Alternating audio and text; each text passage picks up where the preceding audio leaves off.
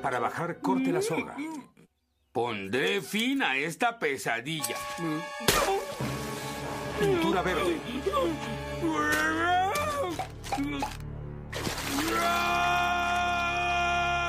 ¡Homero furioso! Qué bueno que no se le cayeron los pantalones.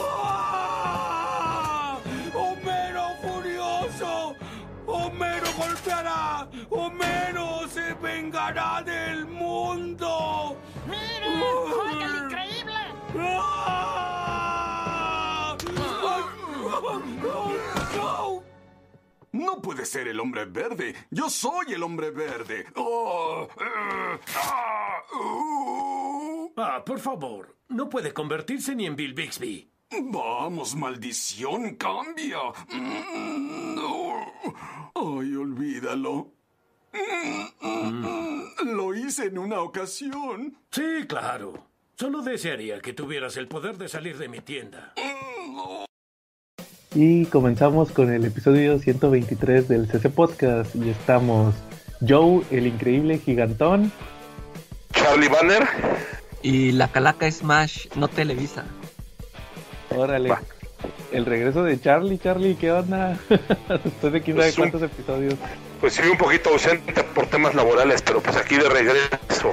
No, no te corrimos, ¿verdad? Acláralo. Por el trabajo. Sí, Charlie. Ah, pues sí, un poquito ausente. Un poquito ausente por temas laborales, pero pues ya regresamos. Órale, qué bien. Vamos allá. Como quiera, ahorita vas a tener tus comerciales. Sí, Y pues como cada semana vamos a comenzar mandando saludos a todos nuestros amigos que nos escuchan en Comentemos Cómics Cabrones, el mejor grupo para hablar de cómics en todo Facebook. Saludos al Popu David, saludos a Quetza, también quien más que la a, a Carlito Roldán que nos mandó sección y ahorita van sus saludos especiales. también a, a quien nos falta, a Excel, también a Antonio Pérez, quien más, Eh, y a toda la demás banda que nos escucha tanto en Facebook como en YouTube y, a todos los que están ahí en el grupo, a, Chinaski también, Chinaski Don Armando y a toda la banda. Charlie, saludos esta semana. Ah, sí, como no, digo, ¿para qué negarlo? No, esta semana tengo saludos para nuestro amiguísimo Laer Rico, ya sabe, nuestro seguidor desde el episodio cero, que estuvo presente desde el día uno. También saludos para nuestro amigo Fernando González Aguirre, el tremendo bebote, para los Tortugos, los Silver Riders, este, para nuestra banda ahí de, de- del restaurante de cortes del Mesón Gaucho, ¿no? Para nuestro amigo Children, para nuestro amigo Pablo, para nuestro amigo Edson, para nuestro amigo Alfredo, y para nuestro amigo Oscar y también para la bella hostess que está ahí recibiendo a los invitados. También saludos para el mejor grupo para comprar cómics en español, que digo, eso todo el mundo lo sabe, que es Marshall Fisher. No hay otro lugar para comprar cómics.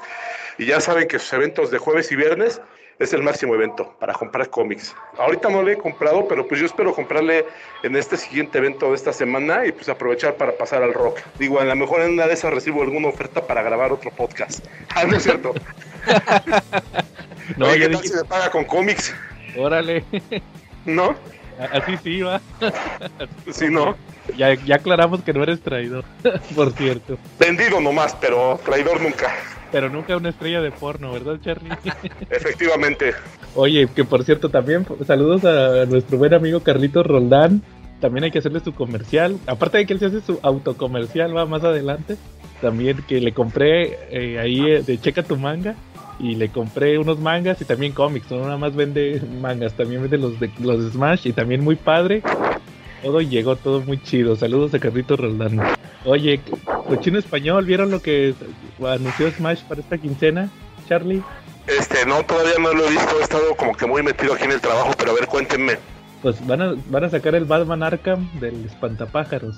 ¿Te acuerdas que habían sacado Ra's al Ghul, Pingüino y Riddler, Acertijo? Ahora van a sacar el del espantapájaros. En Oye, la- esos de Oye, muy bien. ¿De cuántas páginas son esos tomos? pues, traen 10, mínimo 10 números. ¿Quién número Ahí va? ande la cuenta. No, pues están chonchos. Sí, más o menos. O sea, mínimo trae 10, 10 historias. Entonces sí, sí está muy bien eh, la cantidad de páginas. También el- otra vez el Batman Lang- el Long Halloween por tercera vez. Otra vez en hardcover. Es- Fue un éxito. Ándale, pues yo creo que por la película de Batman, ¿verdad? Eh, Y, y también este, ¿qué más anunciaron? El Extreme Carnage, ¿te acuerdas que lo estaban sacando en semanal? Ahora en hardcover. ahora en- Apenas lo habías juntado, ¿no, yo? Sí, apenas, todavía ni lo he leído. no, sé ni en qué acabó. Pero ahorita regreso a eso. Ahorita Ta- también van a sacar el título de el Non-Stop Spider-Man. ¿No supieron de ese título? Era uno aparte del Amazing. Sí, bueno, nada más que no, no lo he leído, pero sí supe. Sí, pues también este lo dibuja Chris Bacalo. Que no, casi nunca me ha gustado su arte, la mera verdad. Está muy raro. Y no, nunca me ha gustado a mí. Oye, pues yo siento que son muy buenas inversiones, ¿no? La neta, como que sí están bien antojables los Arkham, ¿no? Sí, la neta sí. También anunciaron el Avengers World. ¿Te acuerdas de ese de Hickman? Fue de su Avengers. Ah, sí, sí, sí. Yo, yo nada más vi que es una portada de McNiven, pero nunca de quién dibujó ese de Avenger. El de Avengers lo dibujó, eh, no, ni me acuerdo, pero sí, este, lo, dibujó otro, pues, ¿qué debe de decir?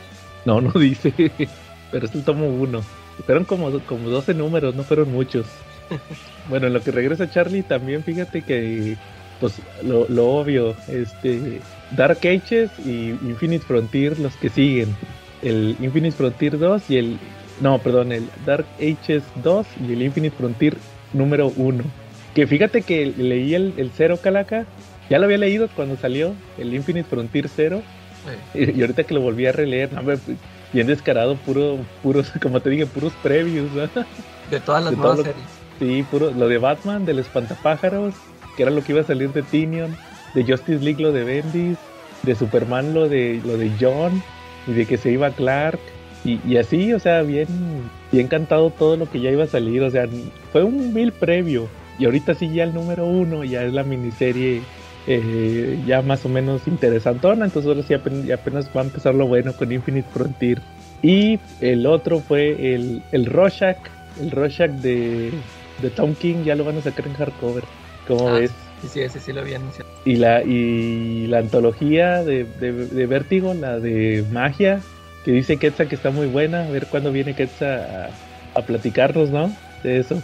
Ahí. A ver qué tal está, que ahí sale Fables y Lucifer y, y otros títulos ahí que están sacando. A ver qué tal está. Sí. Bueno, muy bien. ¿Qué tranza, cabrón? Escuchas del CCPO Podcast. Ya llegó el asesino del rating. Es hora de que le adelanten de 15 a 20 minutos al podcast. O de que vayan por sus palomitas o a lavar los trastes, hacer algo de verdadera importancia y no escuchar estas que les traigo, que son las novedades por parte de Panini para la cuarta semana de marzo, que son de 119 pesos, el número 23 de Fire Force, en 129 el 26 de Twin Star Exorcist, el 6 de Vampire Night Memories, el 14 de We Never Learn y el 17 de Promised Neverland. En 139, Gigant número 9, Mieruko-chan número 1, Atom the Beginning número 15, Tokyo Revengers número 2, Mob Psycho 100% número 15 y una de la Posada Yuragi número 16. En 149, Vagabond 20 y Slam Dunk 18. En 199, Sword Art Online número 4 de las novelas ligeras y el paquete con los números 1 a 3 de City Hunter en 499. Que por si no lo recuerdan pueden adquirir aquí en Avenida Tamaulipas, esquina con Alfonso Reyes en la Ciudad de México, cerquita de Metro Patriotismo. Si les queda muy lejos, si viven en cualquier otro estado y aún así les ruego que me compren, manden su mensaje al Twitter, Instagram o Facebook de Checa tu manga y yo les los envío hasta su casita por Correos de México, Mercado Libre o Shopee. También, si buscan Checa tu manga en YouTube, van a encontrarse las ediciones y los dibujitos de estos ricos monos chinos. Ajá, y además en el canal también les tengo unas novedades por parte de Kamite. que es un Kamite? Dirán ustedes, bueno, es otra editorial que también publica manga y cómics. En esta ocasión son cinco mangos los que le traigo, entre ellos nada más y nada menos que Citrus, uno de los mangas lésbicos más afamados en las últimas décadas y de los que los fans más le pedían a Panini. El manga de Soy una araña, una de mis historias favoritas de los últimos tiempos, que tiene además de manga, novela ligera. Y hablando de novelas ligeras, también está el estreno de Death March to the Parallel World Rhapsody, una novela del género Isekai y el estreno de Octave, donde vemos qué le pasa a las chicas que no triunfan en el mundo de los idols. Y ahora sí, vamos directamente a las recomendaciones que City Hunter, el pack del 1 al 3, ya saben, cómprenlo. Es una historia súper cagada, nada difícil de leer, además tiene una edición muy muy bonita. Ya les había dicho que hay varias novelas ligeras, bueno Sword Art no es la excepción. llega ya al número 4, digamos que es el volumen 2 de la parte 2. Los primeros dos tomos eran prácticamente la primera parte, aunque ambos eran autoconclusivos. Digamos que el primero contiene la primera historia y el segundo contiene historias cortas que bien pudieron ir insertadas dentro de el primer tomo. Ya en el segundo tomamos a los héroes de la primera parte y los ponemos en un nuevo juego. Así que aquí continuamos viendo las aventuras. Pero bueno, yo sé que la mayoría de los que aún están escuchando son unos puercotes, así que tenemos cosas puercas como We Never Learn. We Never es el más eh, ligero de ellos. Tenemos sanas cantidades de fanservice, pero si tenemos una buena historia. Bueno, digamos, o sea, para un... A ver, la neta es que la historia está bastante bien. Aquí vamos a ver el principio de todo, antes de que llegara el protagonista a meter sus narizotas, cómo se conocieron las chicas que después él comenzaría a enseñar. La verdad es que es un tomo muy emotivo, igual que el anterior y el anterior. Está como sentimental el autor, no lo sé. Pero Yuna y Gigan ahí sí son la encueradera total, sin descaro. De hecho, Yuna tiene uno de los episodios más eróticos que yo haya visto jamás en este manga, por lo menos. Ya que ahí cae una entrecomillada poción de amor en las aguas termales donde se bañan todas las chicas, que más bien pareciera una poción de lujuria, ya que en cuanto ven a Kogarashi se le lanzan todas encima para intentar abusar de él. Y la verdad es que la mayoría de los capítulos tienen ese, esa profundidad argumental, dando pie a ver mucha piel de las protagonistas. Aunque bueno, también vamos a ver cómo una de ellas lucha con este estigma que aún existe en estos días, aunque bueno, en su caso es distinto.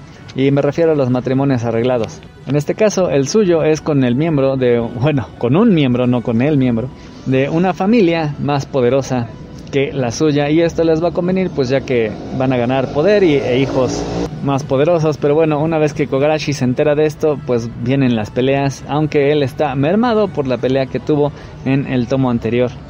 Y Gigan, la verdad es que ahí sí todo el tiempo la protagonista está encuerada, pues simplemente porque la ropa no le queda, porque cuando se hace gigante la destroza toda. Y si no es eso, es durante las batallas que la pierde.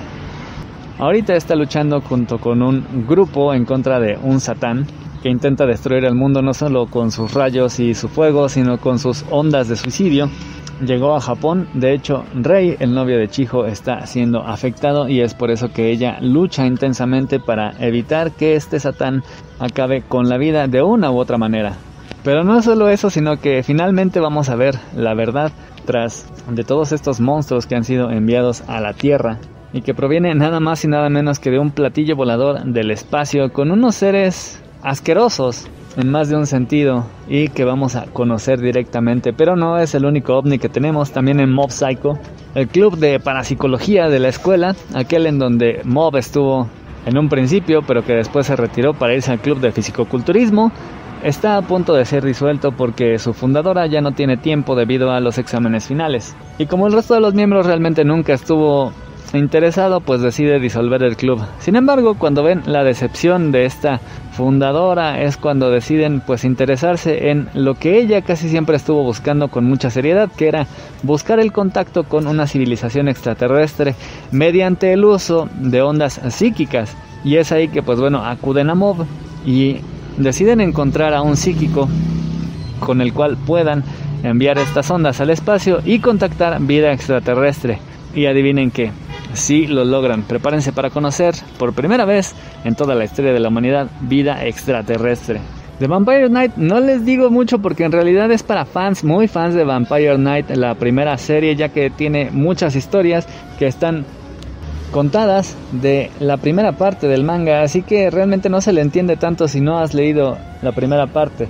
Promise Neverland está en punto muy interesante, ya que pues bueno, el actual señor Minerva, que es el super amigo de Rey y Emma decidió traicionarles y comenzar la guerra entre los demonios.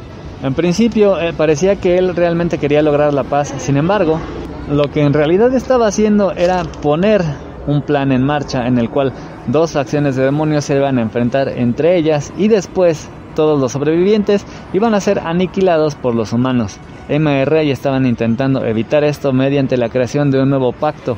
Sorprendentemente Emma lo logra pero ahora que han regresado se encuentran con la masacre que desató su amigo.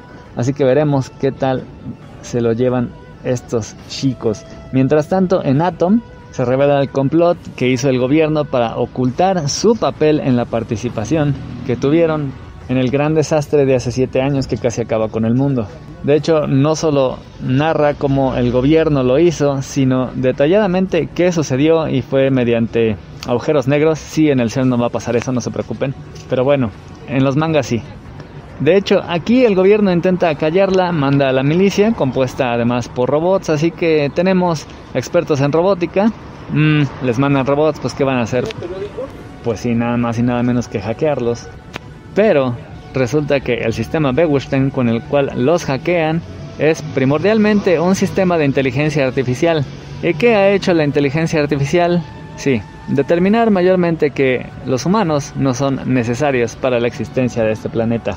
Whoops. Twin Star es uno de mis mangas favoritos porque tiene dibujos muy chidos. Aquí se dio una invasión del mundo de los demonios a directamente la isla de los exorcistas, los Onmyojis, por lo cual todos y cada uno de ellos están intentando parar la masacre que se desató en este lugar. Así que tenemos un montón de batallas por todos lados con muchas técnicas muy chidas, sobre todo la participación de Rokuro, una de las estrellas gemelas que está dándolo todo, sobre todo para que Benio no tenga que intervenir en batalla y acabe liberando su poder, lo que acabaría volviéndola a ella misma en uno de estos demonios que buscan exterminar, pero que sin embargo y paradójicamente es lo que se buscaba en un principio para que ellos dos pudieran tener un hijo.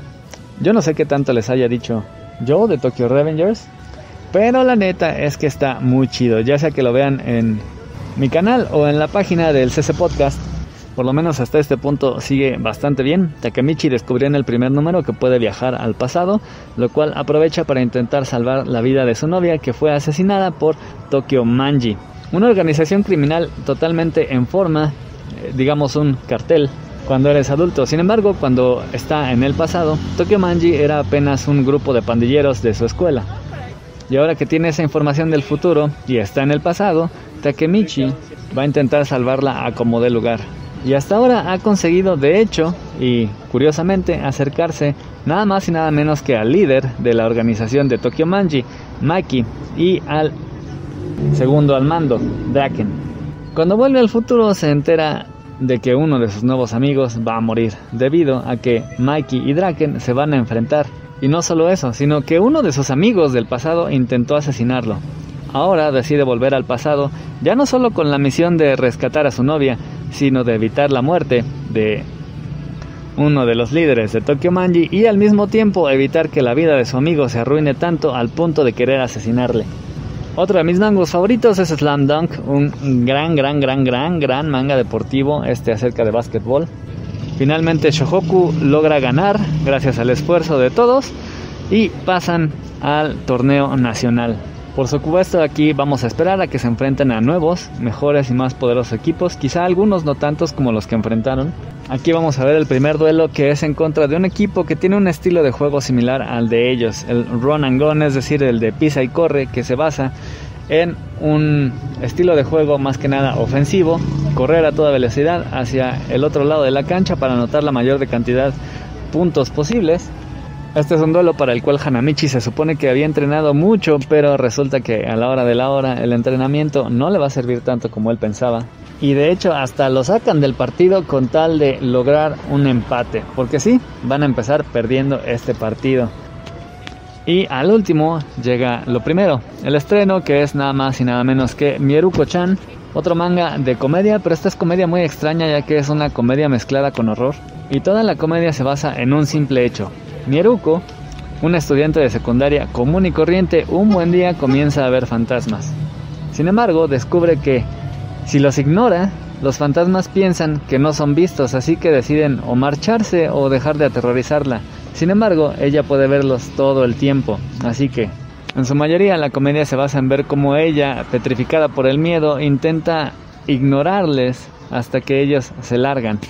Y vamos a ver cómo, aunque ella intenta alejarlos de las personas que quiere e incluso le sirve para descubrir si hay personas buenas o malas, va a intentar por todos los medios alejarse de ellos e incluso conseguir medios esotéricos para ver si deja de verlos.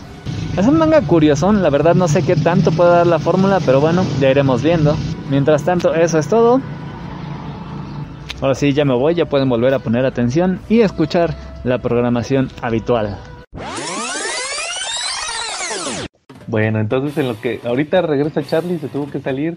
Apenas regresó y ya se va, ya se fue otra vez.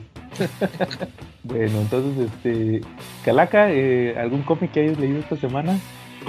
Sí, fíjate que ya por fin leí eh, Superman año 1 de Frank Miller.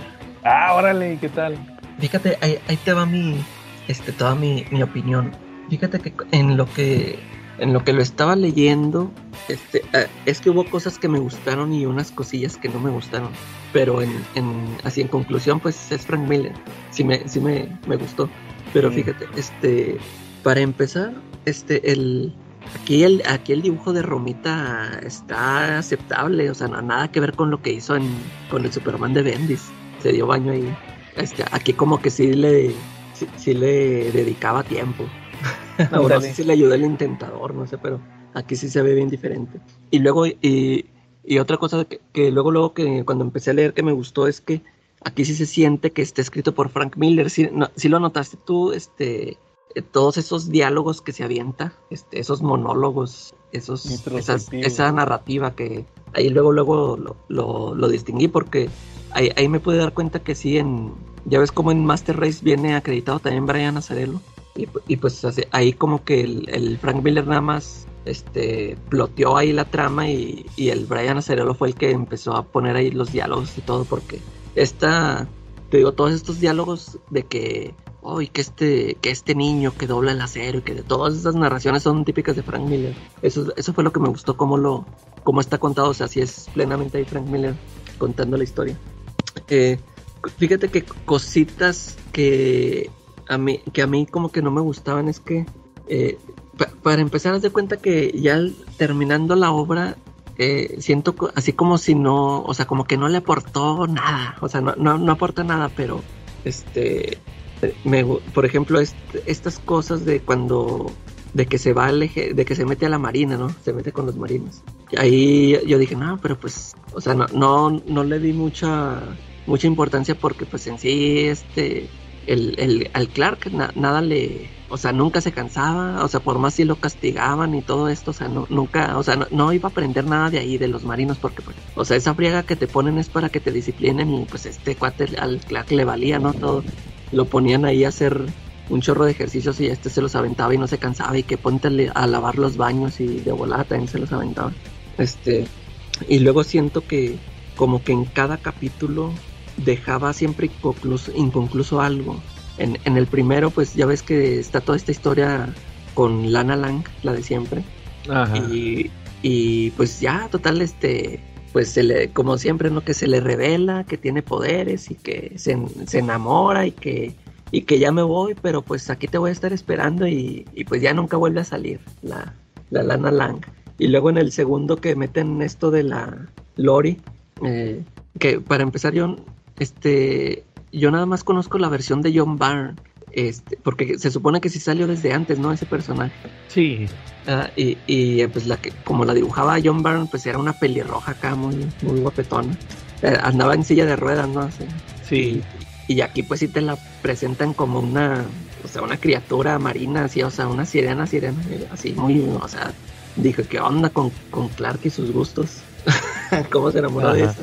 Y este, y, igual está, también, este, ah, que, que para empezar que cuando se, cuando se pone ahí a, se le pone al tú por tú a Poseidón, también eso se me hizo así muy, como que dije, ay, Superman no, como que no haría eso, o sea, no se andaría peleando ahí con un dios nomás por una morra, ¿sabes?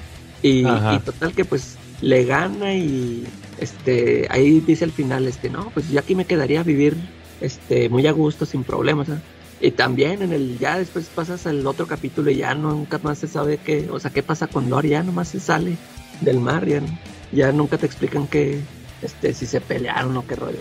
Y luego este, este último, yo me acuerdo que tú cuando lo leíste, creo que sí me habías dicho que ese último capítulo no, no te había gustado porque sentías muy, este, metido con calzador todo lo de Batman, ¿no? Y, super, y, Wonder Woman. Eh, y, fíjate que a mí lo que me gusta, haz de cuenta que e- ese como que fue el capitulillo que, que más me gustó porque dije, ah, pues es que en el primero pues nomás sale Clark de niño, o sea, hasta sentí así como que está muy alargadilla la historia de... Sí, sí, sí está interesante, sí está entretenido. sí se me hicieron chidas unas cosas, pero yo dije, ya, bueno, ya que salga Superman, ¿no? Este, y luego pues en el segundo pues sale ahí con lo de la Atlántida, todo eso. Y te digo, este pues ya lo sentí así más, es, ma- más, este, este, familiar, ¿no? Así de todo lo, lo- de Metrópolis, cuando llega Metrópolis. Y pues sí te, te lo... O sea, está chido como lo, lo presenta Frank Miller. O sea, es la misma historia, pero pues te la presenta diferente, ¿no? O sea, aquí como conocí a Lois Lane, este, no en un helicóptero, sino iba en un, como en un submarino, porque pues se supone que ahí andaba el Superman, ¿no? En el agua, bajo el agua. Ujú. Y, y luego ya pues presentan esto de, ya sale de repente ahí Luthor, que este, a mí fíjate que lo de Batman se, se me hizo chido porque lo sentí muy, muy, del, del, como del universo de Snyder, ¿no? O sea, pues Snyder está, su trabajo, la mayoría de su trabajo está bien basado en el trabajo de Frank Miller. Y, y pues aquí como que se siente de los dos, ¿no? O sea, primero uno tomó de, de sus historias y ahora, ahora lo sentí como si este estuviera tomando de las películas, pero pues sabe uno que, como, que fue al principio, ¿no? Que, y, pues sí, o, sea, todo esto como que sí, sí tiene que ver en el mundo de Dark Knight.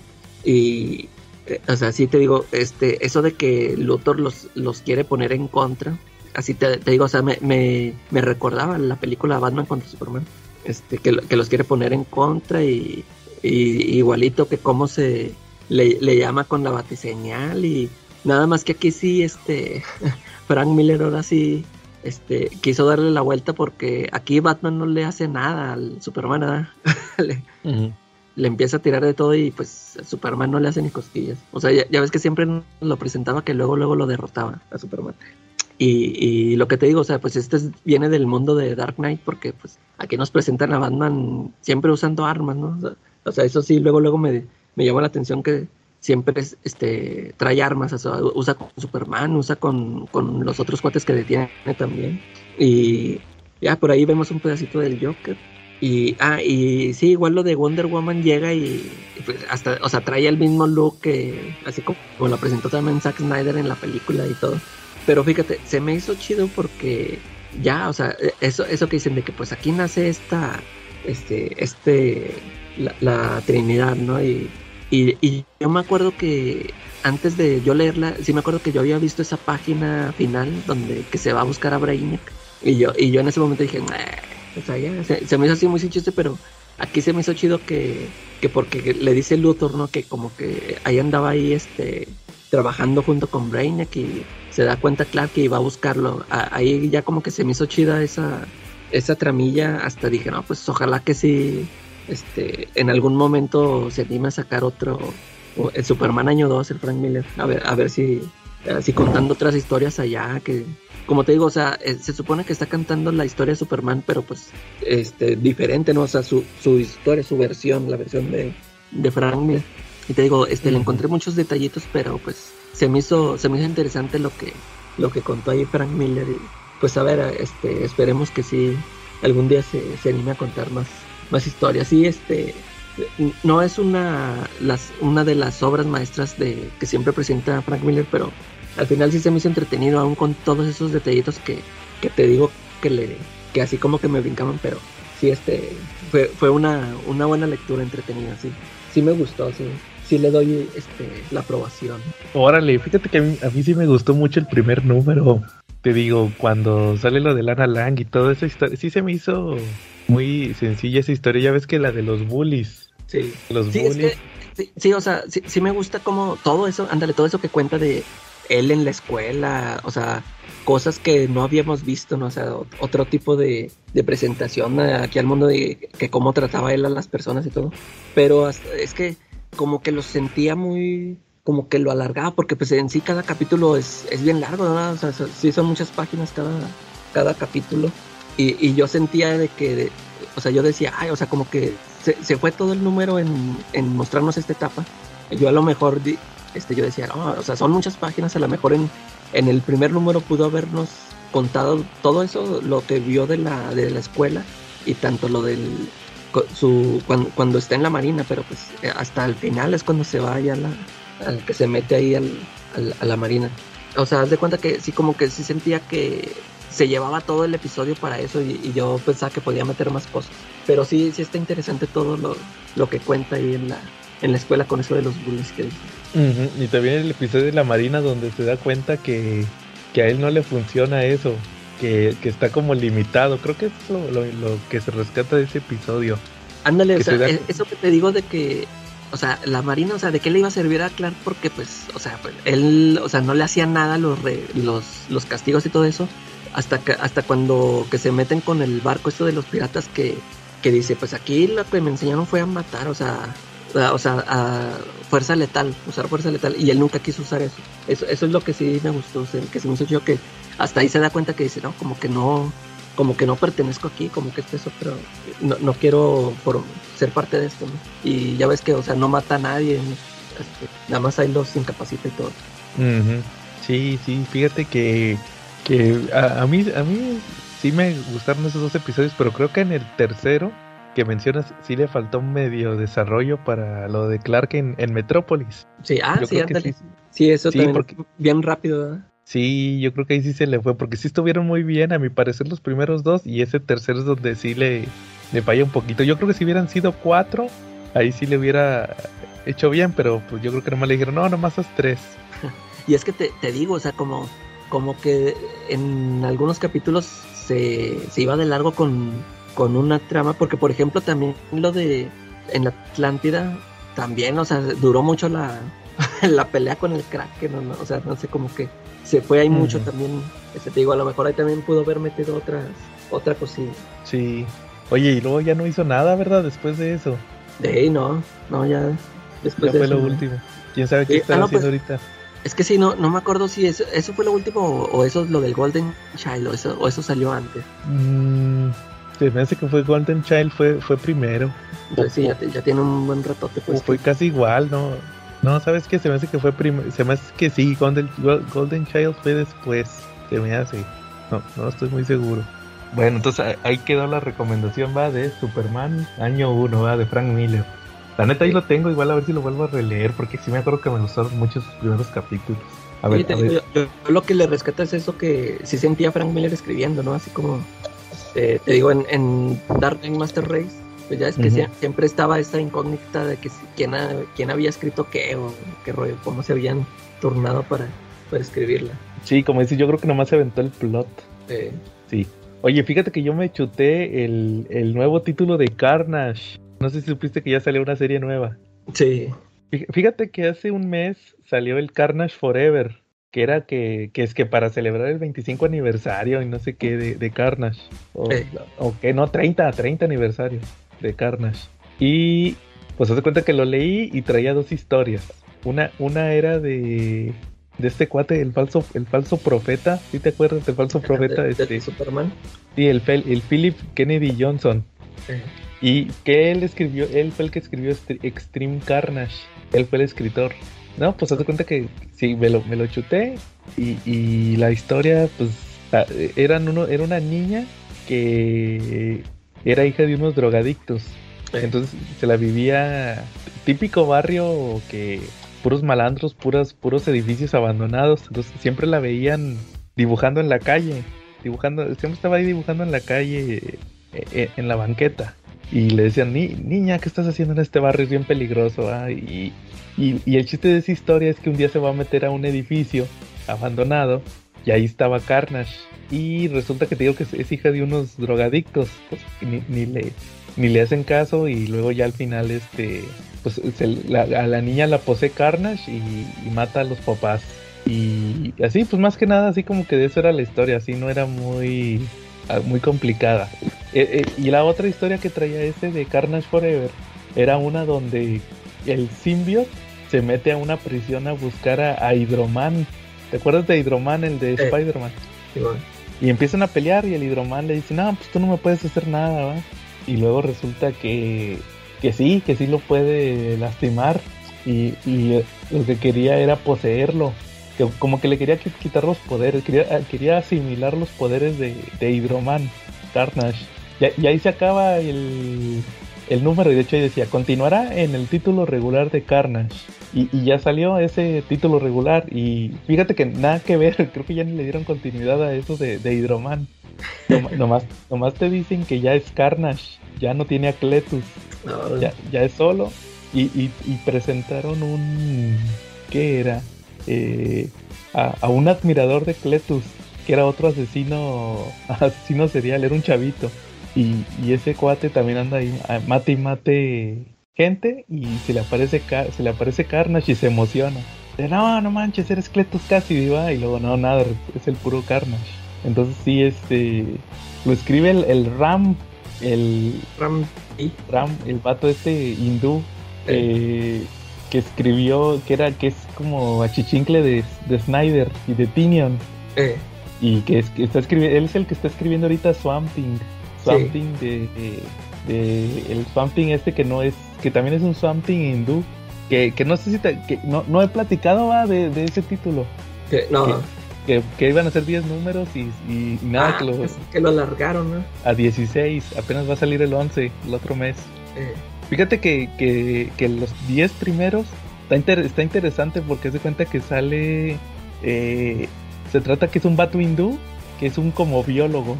Entonces hace cuenta que, que de primero no de, de primero no te dicen, de hecho te, dicen casi hasta el final porque se convierte en, en, en Swamp Thing.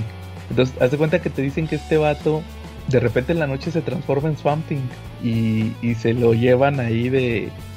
Se, se transportaba como a un desierto y en un desierto había un otro otro como avatar pero era del petróleo del petróleo y el oro o algo así. Era como ese, ese se me hizo bien a la Alan Moore que así le hacía Alan Moore en Something que él metió al de al, al Nuke Face que era el de la radiación.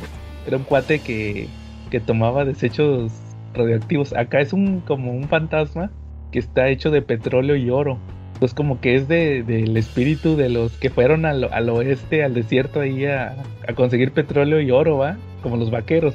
eh, Entonces ahí está el, ahí está el fantasma. Y entonces como que todas las noches se, se- transporta ahí. Y, y lo empieza como que a entrenar, le empieza a explicar, no, es que tú eres un avatar y no sé qué. Y, ah, y así se empieza a enseñar. Y luego ya pelea con él y lo derrota. Y luego ya se regresa a... Está en Nueva York el, el, el Swamp Thing. Y luego ya poquito a poquito te empiezan a explicar el, eh, el origen de este cuate. Que resulta que él trabajaba para una empresa. Y él, él era de la, él, él sí era de la India.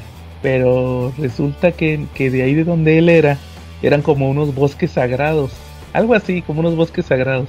Entonces él, él se va a Estados Unidos y, y como que le dicen, oye, ve- vete a, convencerlos que nos dejen explotar ahí lo de lo, del bosque, va. Y ahí va, típico, va, de que va ahí el vato y los quiere convencer y luego que el papá es el como que líder y ya le dice que no, que no, que no, estás traicionando a tu pueblo y no sé qué. Y ya llega la empresa y hace una matanza, mata, al final sí matan a toda la gente. Nomás quedan el hermano y él. Y, luego ya se supone que por eso se convirtió en Swamp Thing, como que el bosque lo maldijo.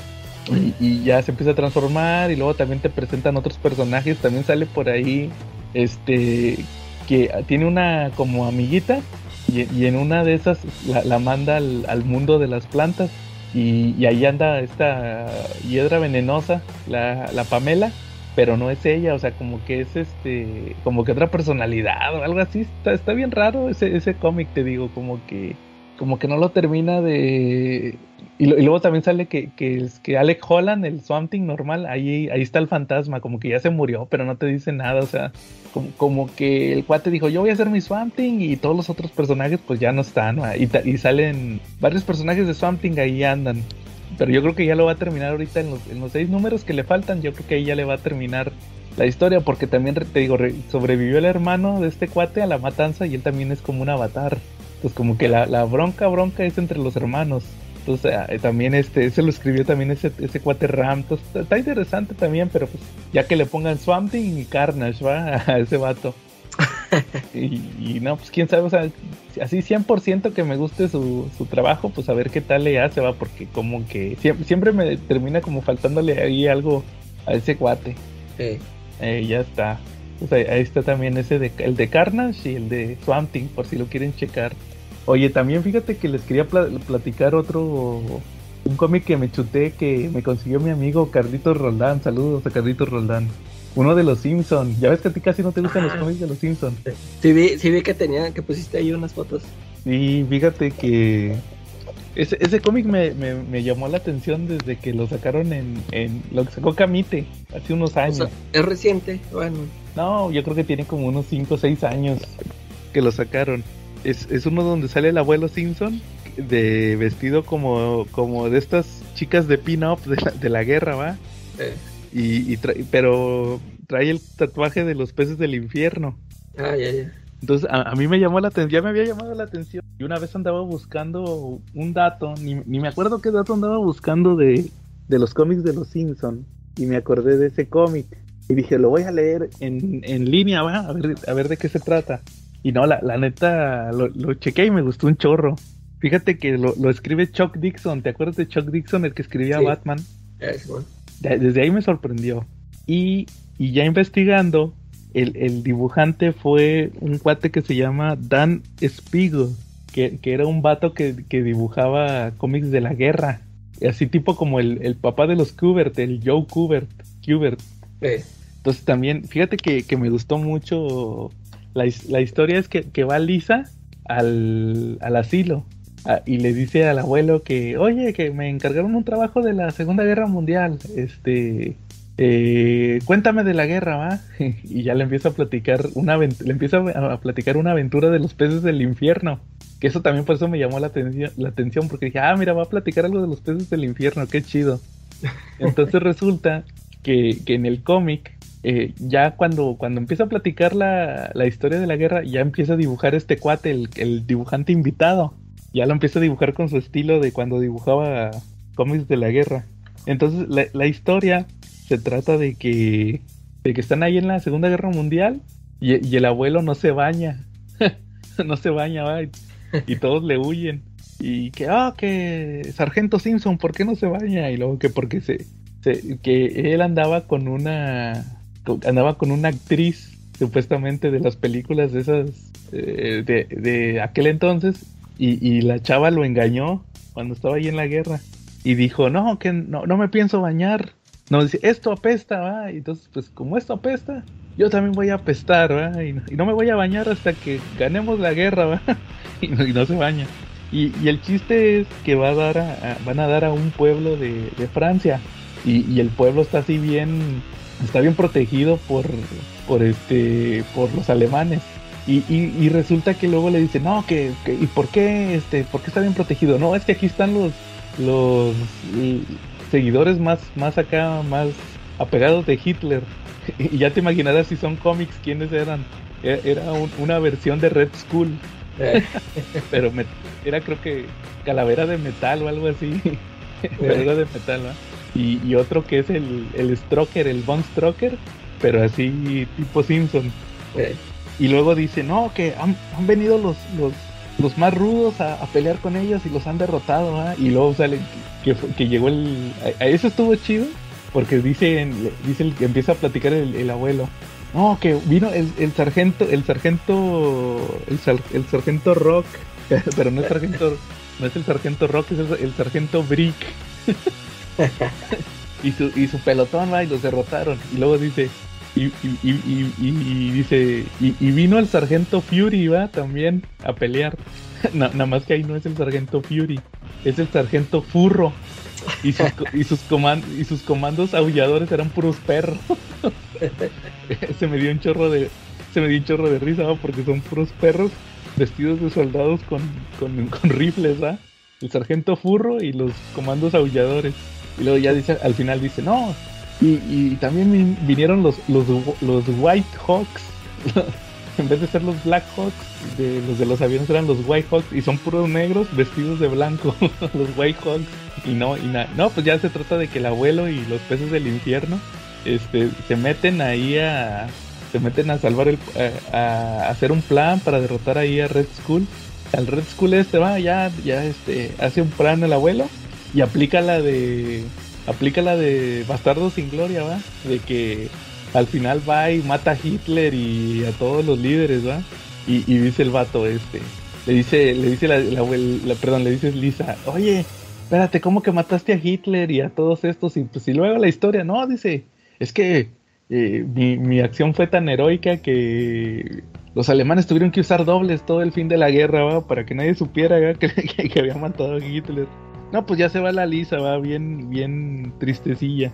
De que nada, este, nada, este me echó puras mentiras, ¿va? De que lo de la guerra y todo eso. Y luego ya le dice el. Se, se queda este. El, el, el, abuelo platicando con este. ¿Cómo se llama? El, el amigo del abuelo, Gaspar. Eh, sí. el, Gaspar, ¿va? De que le dice, oye, ¿por qué te vino? ¿Qué pasó? ¿Por qué se fue tu, tu, tu nieta, va? Y ya dice el abuelo, no, es que no me cree, va, no me cree la, la historia de. Si, si, tan solo tuviera una prueba, va. Y ya se acaba el, el cómic. Y la última página es que te dicen que, mientras tanto, en un pueblito de Francia, y en el pueblito de Francia tienen una estatua del abuelo, ¿va? así de los peces del infierno. Y ya, este, va, va la, una viejita, ah, porque el, el, abuelo se había andado besuqueando con una, con una chavita de ahí del, del pueblo. Y le decía, oye, ¿y a ti no te, a, ti no te importa que yo, que yo esté todo apestoso, va? Porque acuérdate que no se había bañado.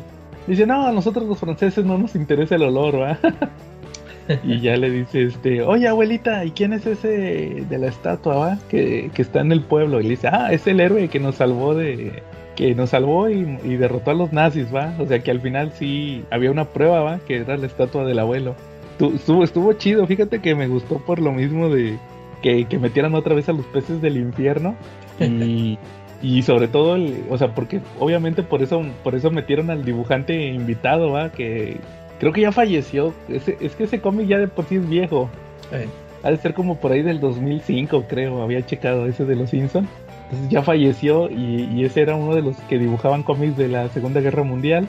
Y pues por eso le metieron todas esas referencias que al sargento, al sargento Rock y al, al sargento Fury y a los Black Hawks. Entonces, estuvo bien. Fíjate que para ahorita que regrese Charlie, para hacer cómics de los Simpsons, como ya ves que que no siempre le llegan. Sí, sí estuvo muy chido el. Este sí me gustó, sí he comprado uno que otro de esos de Camite y no y no, ninguno me había gustado tanto como este de del abuelo. Yo creo que de repente sí sacan uno que otro, o sacaban más bien uno que otro chido. A, a, mí lo que me llama la atención, así como dices de que a veces participan artistas este, ahí este invitados que son que eso sí me gustaría leerlos. Creo que por ahí ha salido el este ¿cómo se llama? el de Ivan Dorkin Creo que él ah, ha escrito, sí. escrito, ahí en Los Simpsons y, y, pues ya es el aragonés o así, de ese tipo de, de, autores que han pasado por ahí por Los Simpsons y me llama la atención leer eso. Ey, fíjate que una, a, a, ti, tú nunca has leído el cómic de Otto. ¿Te acuerdas del cómic de Otto? Eh, pero el, sí. ¿te sacaron serio nomás un o fueron one shots? No, era un backup. sí, entonces esos no los leí. No, era un backup. Una vez, no, ni me acuerdo en qué número era, por ahí lo debo de tener pusieron el backup del cómic de Otto, ¿va? ¿Te acuerdas que el Otto tenía su cómic de que era como cazador de vampiros o no sé ah, qué? Sí. Era de eso se todo. Sí, ese era el backup, era la historia, de, era tipo Mad Max. que salía todo mamado, ¿va? En el, en el que era él, pero todo mamado. Eh. Sí, lo, sí, sí lo pusieron en un backup. sí, estaba chido. Y ese te digo, no, te, estuvo chido ahí ese de los Simpsons, ahí también se lo recomiendo. Por eso, por eso lo quería tener en físico. Eh. Porque sí me había gustado esa historia del abuelo. Bueno, Calaca, entonces, ¿cómo, cómo ves si algún otro tema? ¿O empezamos en lo que regresa Charlie? A ver, pues a ver si regresa. Vamos a, vamos a dar. Bueno, pues entonces, este, ahí para darle velocidad en lo que regresa Charlie, pues esta semana tocó hablar de Hulk. Salió una tómbola, va, Hulk. Sí. Y pues vamos a empezar como, como siempre, como usualmente empezamos, Calaca. ¿Tú cómo conociste a Hulk? Fíjate que yo, yo no me acuerdo si. Ah, bueno, se me, se me hace que, que lo conocí en las caricaturas esas de Marvel Super Heroes, esas. Ajá. Que estaban basadas en los dibujos de Jack Kirby. Simón. Este, sí, porque tenía la duda si lo vi primero allí o en, o en la serie esta de, de Riño. Pero sí, este, sí, esto seguro que fue primero con la caricatura. Y, y pues fíjate que Hulk, Hulk este, fue mi personaje favorito cuando yo era niño, o sea, eh, más, más, que Superman o que el Hombre Araña. Ese fue el que el primerito que me llamó la atención y me gustaba mucho. Y, y pues haz de cuenta que eh, era muy difícil encontrar cómics. Yo, por ejemplo, pues yo me, yo me, me contentaba con la, con la caricatura y luego pues salió la serie esta de Lupe Riño, también me la aventaba. También me gustaba mucho verla. Oye, fíjate que Hulk, como tú decías, este, era un garbazo de libra en los noventas, porque aún se encontraban en los, en los puestos de revistas atrasados eh, ejemplares de Novaro, como bien dices, ¿no? Y de repente pues me pude hacer ahí de, de las apariciones del, del hombre absorbente y pues de varias historias más clásicas. Incluso llegué a tener el de la primera aparición de Wolverine. Te digo, Charlie, que, yo, yo batallé mucho para encontrar cómics. Este, de hecho, cuando salió el de Guerras Secretas, ya de cuenta que ese yo lo compré nomás porque salía Hulk. Dije, no, pues voy a tener cómics de Hulk. Y, y este, eh, pues así fue, este, por, por mucho tiempo, te digo, un personaje así que a mí me, me gustaba mucho, era de mis favoritos, pero pues sí era muy, era muy difícil este, conseguir material. Ahí este, también tenían apariciones especiales en, en El Hombre Araña, en la revista esta del Hombre Araña. Eh, me, me, acuerdo que sacaban unos especiales que eran como anuales y también ahí le tocó tener una historia. También esa la guardé durante mucho tiempo, pero pues no, no sobrevivió. Ese, no, no me acuerdo, hace, hace poco sí la, la busqué ahí en Red Comic Online pero ya se me olvidó qué número era, pero sí, este dije, ah, yo, yo me acuerdo que tenía un, un especial que ha de haber sido como un anual del hombre araña donde aparecía Hulk. Y, y incluso este, en los, estos, com, estos cómics de videorisa, también cuando lo parodiaban, pues pa, para mí, yo, o sea, yo atesoraba esos, esas revistas, ¿no? Porque pues era muy poco el material que podría conseguir con, de, de Hulk. Y, y, en esos, así como dices tú, que se conseguían en revistas, donde vendían revistas usadas, yo no, no conseguí tantos. Yo, yo, sí me acuerdo que de ahí conseguí este un, una historia que se me hace que sí es así famosilla, que se va como, como a un, como que lo hacen chiquito a Hulk, que se va a un plan, a, o no sé si es otro planeta que, que está ahí con una princesa, algo así. No me acuerdo cómo se llama esa, esa princesa. Y este, o sea que haz de cuenta que hasta llegaba ahí a reinar él en ese, en ese planeta o microuniverso, ya no me acuerdo cómo estaba el rollo, pero porque haz de cuenta que en, en los cómics que después escribió Jeff Loeb con esto del Red Hulk, ahí retoman esa historia. Yo me acordé, dije, órale, esa historia yo, yo, me acuerdo que sí la leí en un cómic de, de Novaro. Pero sí, órale. ya no me acuerdo cómo se llama esa, esa princesa, a ver si ahorita lo checo. Va. Fíjate que ahorita Charlie dijo un dato bien interesante cuando dijo que había cómics de, de Hulk de Novaro. No recuerdo si era exactamente Novaro, pero ahí les va la anécdota. Se supone que los que tenían los derechos de Marvel era la prensa en aquel entonces, en los 70 Sí. Pero com como salió el cómic del hombre increíble, así le pusieron el hombre increíble, la de Hulk, sí. esos, esos los derechos los tuvo otra editorial, se me hace que si era Novaro, si no mal lo recuerdo. Fue a principios de los 80, finales de los 70, principios de los 80. Pero sí los tenía otra editorial que no era la que tenía lo de Marvel. Como que ahí se agandallaron por lo mismo de la, de la serie de televisión que no, que nosotros tenemos que tener el cómic de Hulk, va, del hombre increíble. Ándale, sí, como que fue cuestión de derechos, ¿verdad? Sí. Fíjate que yo sí, eh, yo sí conocía a Hulk por la serie. Yo me acuerdo que te ponían los primeros capítulos, no sé si los primeros dos o, o tres, como una película. No, ya, no, sí. usted no les sí, tocó. Sí, sí, me acuerdo. Eh. A mí me tocó verla en el canal 5 en los noventas a, a mediodía, un domingo a mediodía. Pues es que, es que fíjate que esa serie, yo, yo me acuerdo que pues como que empecé, los primeros capítulos que vi fueron así aleatorios. Ajá. Y en el, en el intro, en el intro ponían escenas de ese primer capítulo, ¿no? Sí. Y, y, y yo me acuerdo que yo dije, ah, pues ese, ese, episodio yo nunca lo vi. O sea, yo siempre veía todas esas escenillas. Y hasta que, me acuerdo que hasta que un día que me lo topé allá en la televisión y ah, pues estoy todo emocionado, pues porque era el, el primer episodio, ¿no? El, el origen.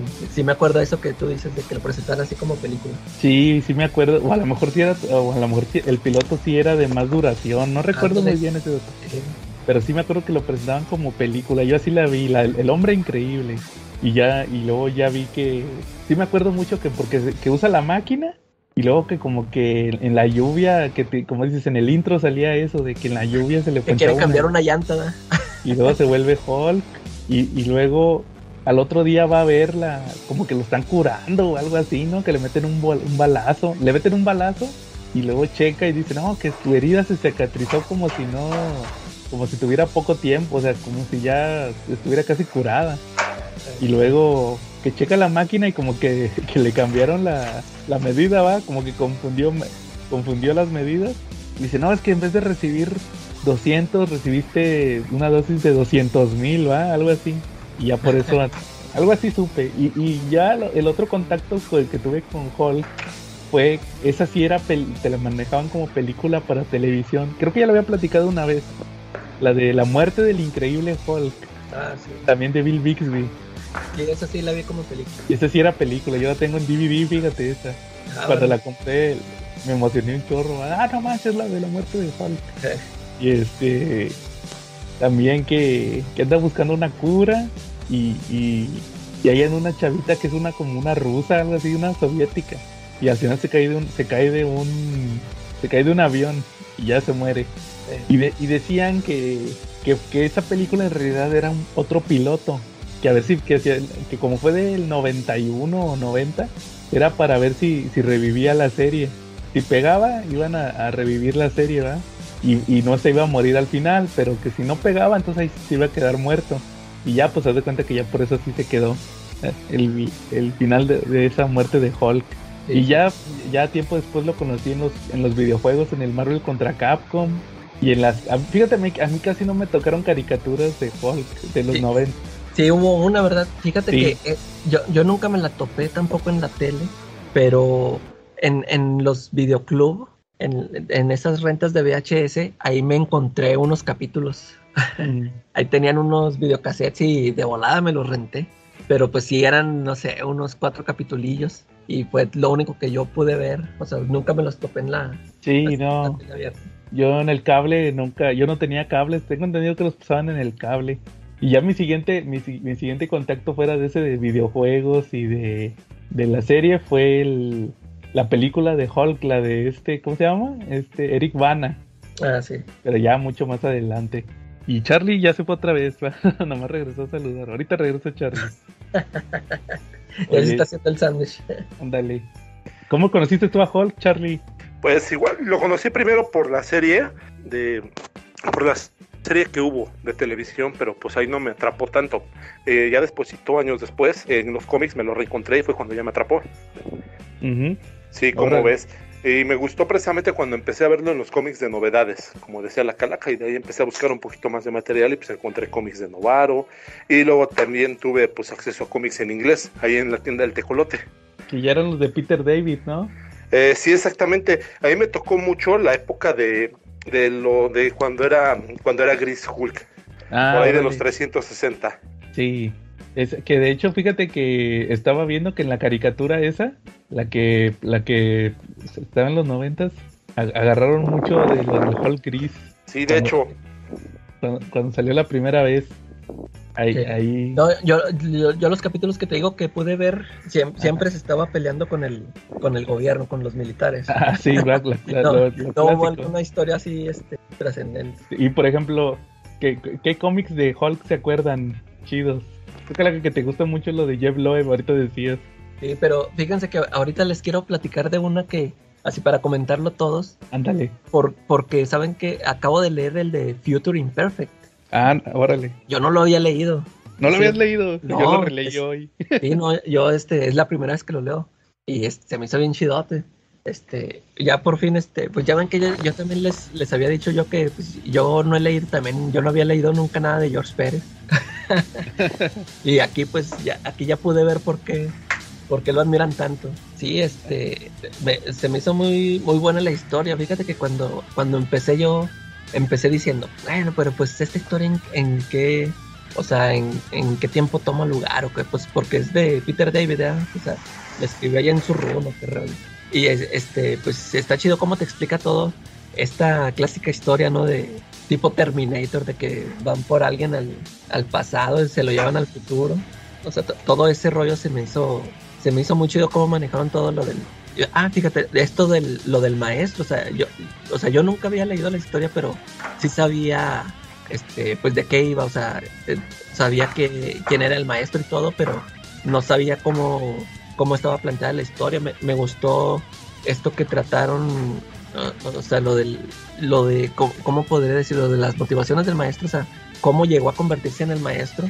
Este, se me hace chido de cómo, cómo te explica, ¿no? De que dice, no, pues es que yo me harté de que todo el mundo me, me, me tachaba de monstruo y pues órale, ahora sí voy a ser su, su tirano, ¿no? Y este, pude, pude notar, has- hasta como apenas lo leí, pude notar cómo Mark Millar tomó un chorro de cosas para Old Man Logan, ¿no? De ahí. Claro. Todo lo de esto de los, la, esto cómo se llama Wastelands, desde, desde ahí los, Sí. ahí los mencionan y, y esto que, que usan el usan el escudo del Capitán América en- en- con esto del salón de trofeos, o sea, todo, todas esas cosas, o sea, me, me la hicieron recordar, dije, órale, pues, o sea, Mark Miller de, de aquí toma un chorro de cosas, ¿no? Y sí te digo, este, se me hizo muy entretenida la historia, todo, este, cómo, cómo fueron contando esto del maestro. Y, y lo que te digo, el, el dibujo de George Pérez me, impresionó. O sea, yo dije, órale, este cuate, eh, ¿cuánto se tardaba en dibujar un cómic? O sea, cada, cada viñeta está súper detallada. Oye, eh, perdón, nomás fíjate las primeras páginas cuando están estos los... ¿Qué es? La, la nieta de, de Rick Jones, ¿va? Eh, Que están caminando entre la gente. sí, ándale, Y, y todo, que está- toda sí. la ciudad, todo, todos los puestos, todo, todo, todo, todo bien detalladito. Ándale. Sí, fíjate, esa, esa fue la primera historia que yo leí de Peter David. La de... Porque la tengo en el omnibus de sagas, ahí viene. En el Sagas 2. Sí. Ándale, es que te, te digo, es- esos libros de sagas nunca los quise comprar porque como venían historias que ya tenía, haz de cuenta, o sea, sí venía alguna que no había leído, pero se me hacía, me daba codo comprar este mucho repetido por nomás como una historia que no había leído, ¿no? Por eso nunca, nunca me hice de esos tomos. Fíjate que ese, ese tomo 2 de sagas trae unos cómics muy buenos. Trae el. Bueno, son dos números de Thor donde pelea con el Destructor, con la armadura, el Destructor. Son de Jack Kirby y Stan Lee. Y luego trae eh, los de la muerte de Electra. Ya ahí fue donde yo lo. Yo ya había leído Dark Knight Returns. Y ahí dije, ah, estos son los mismos de Dark Knight Returns, el Frank Miller y, y Klaus Jansson, ¿no? En Daredevil. Sí. Y luego trae el regreso de, de Venom, que es el Amazing 316 y 317, o 15 y 16, no me acuerdo, uno de esos dos. Y luego trae el, el Mutant Genesis, los ocho números de Jim Lee de Jim Lee, sí. Y el, pura- sí, puro clásico este. y el, y el Future Imperfect. Y yo decía, ¿y este qué va de Hulk? A mí, ¿qué me interesa Hulk? Y no, porque lo empiezo a leer y se me hizo bien chido. y no necesitas leer nada, o sea, porque pues ahí te explican todo, ¿ah? Sí, sí, yo, yo, yo también cuando lo estaba, cuando lo empecé a leer dije, "Uh, pues a ver si no me pierdo, porque pues también, o sea, yo de Peter David, pues nada más leí los números que dibujó McFarlane. Y, pero sí, como digo, o sea, o sea, está, es una historia así redondita, sí, como dices tú, no, no necesitas saber este nada de su ron, ¿no? O sea, pues ahí, ahí te explica, ahí te lo van explicando todo. Y, y fíjate también otra cosa de esto de Rick Jones, yo también, este, pues, yo sí sé quién es Rick Jones, pero yo nunca había estado al tanto de todo lo que ha vivido ese cuate. Este, a- ahorita también ya ves que te acabo de platicar que este leí el tomo este de Jessica Jones. Ya ves que el- Ah, la que- segunda historia es de, de ese cuate. Que decían que era su primo. Eh, y, y vienen, ya ves que vienen que, que libro, un libro que escribió Rick Jones. Y Sí. pues, haz de cuenta que desde ahí empecé a ver de esto de que, oh, pues, o sea, que ha estado metido en un chorro de, de cosas, ¿no? De que estaba en los Avengers y todo este rollo. Y pues aquí también, te, o sea, te lo ponen, es, es un personaje central en la historia. Pues es el que manda a traer a, a ¿no? Este. Sí, o sea, está, está muy chida esa historia, o sea, dos numeritos y mu- muy, buenos, muy, muy buena historia. Ya, ya entró en mi top de mejores historias de Marvel. Su muerte se me hace bien ent- entrañable, esa muerte Sí. Del Rick Jones viejito. Tú, Charlie, ¿qué te parece el Future Imperfect? Que tú lo has recomendado varias veces. Ah, pues está genial, la verdad. Mira, era una leyenda, era como un santo grial, porque yo me llegué a enterar de él cuando empecé a leer cómics. Fue por esas épocas que lo publicaron. Pero no lo pude comprar porque pues no había pues muchas posibilidades no de conseguirlo en ese momento porque pues era en inglés. Pero ya cuando vino en el omnibus, puta, me di bueno, bueno y gusto y mi gusto leyéndolo. Y la verdad no me quedo de ver, tiene muchos detalles. A mí, por ejemplo, me llamó mucho la atención cuando cuando entraron al salón de trofeos del maestro, ¿no? Que estaba el escudo del Capitán América, o sea, había una cantidad de objetos que relacionaban con los demás superhéroes, ¿no? Eso me pareció bien intenso. Este, oye, Ujú. eh, yo por ahí vi hasta la botella de Candor, ¿no? Ah, no me acuerdo. Sí, chéquenla. Oye, y está este, el esqueleto de Wolverine. Sí. Y bestia ahí, este, como, un, como una alfombra. Y, hay un montón de, de cosas. La, la primera vez que lo leí, que te digo que, no, que era medio neófito de, de Marvel, e- es- ese, ese tomo de Sagas 2 fue de los primeritos que compré después de Dark Knight Returns. Eh, Entonces estaba medio neófito, pero sí, a ver, a ver, ¿qué, a ver de aquí qué reconozco. A ver, este es del Capitán América y este es de Spider-Man, ¿no? O sea, un sí, montón de sí cascos ahí. Sí, y las cenizas que tienen las de Jean Grey. Ah, no sé es cierto, también eso la serie. Sí, no, buenísima esa historia del Future Imperfect. El, ya, ya creo que el, este, el Peter David ya estaba en su, en, en su punto más alto con Hulk. Ya, ya pues, dijo, eh, voy a, voy a escribir algo todavía mejor que lo que estoy escribiendo mensualmente. Ándale, sí, pues por eso le habló a George Pérez, que también estaba en su mejor punto. Pero, pero más allá de todo eso, yo creo que Hulk es un personaje bastante rico, ¿no? Y ha tenido muy buenas plumas para escribirlo, porque mira, nos han vendido un Hulk superpoderoso que puede cargar hasta verdaderas montañas o con o detener una sierra completa como vimos en Secret Wars, pero también nos han vendido Hulks más pequeños y todavía menos poderosos como Mr. Physic, ¿no? Que con trabajos podía vencer a Ting, a la mole, ¿no?